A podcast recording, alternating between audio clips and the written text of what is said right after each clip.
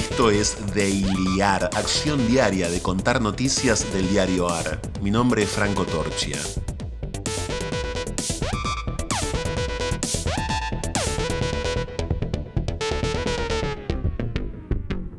Mañañarse sin mañas, arremeter o hacer una pausa. Calma en la mañana y gratitud. Abrimos los ojos, abrimos el cuerpo, abrimos el verbo. De hecho, dailyar es un verbo. Mañañarse también. Acción. Titulares de hoy del diarioar.com. Incendios forestales, dos provincias afectadas, rutas cortadas, pocos brigadistas y la única esperanza de la lluvia. Cinco incendios arrasan con viviendas en Lago Pueblo, El Hoyo y sus alrededores. También otros focos afectan las afueras de Cholila y la zona rural de El Maitén.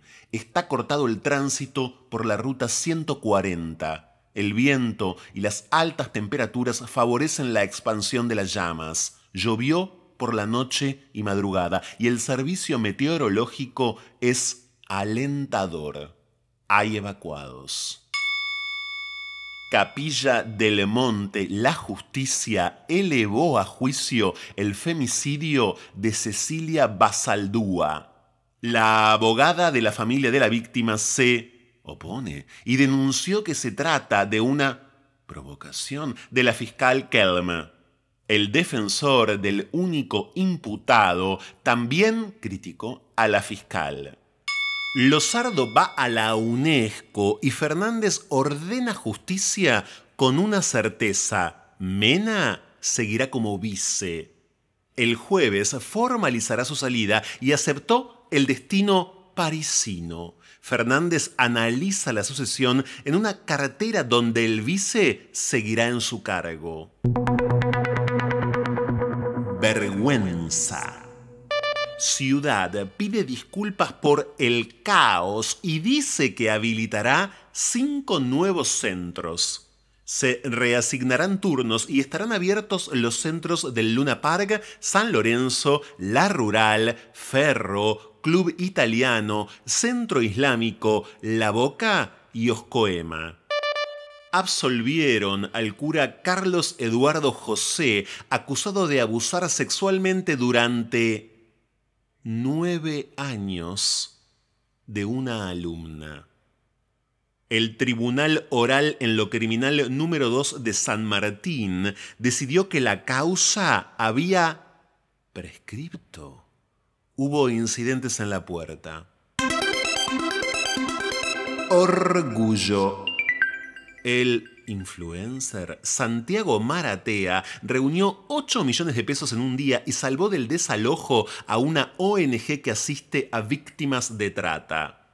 La Asociación Madres Víctimas de Trata, con 35 años de historia, advirtió que no podía pagar el alquiler.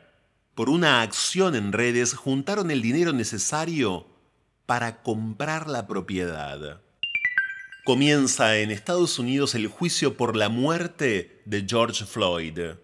El ex policía Derek Chauvin, de 44 años, está acusado de asesinato en segundo grado y de homicidio involuntario por la muerte de Floyd, de 46 años, el 25 de mayo pasado en la norteña ciudad de Minneapolis.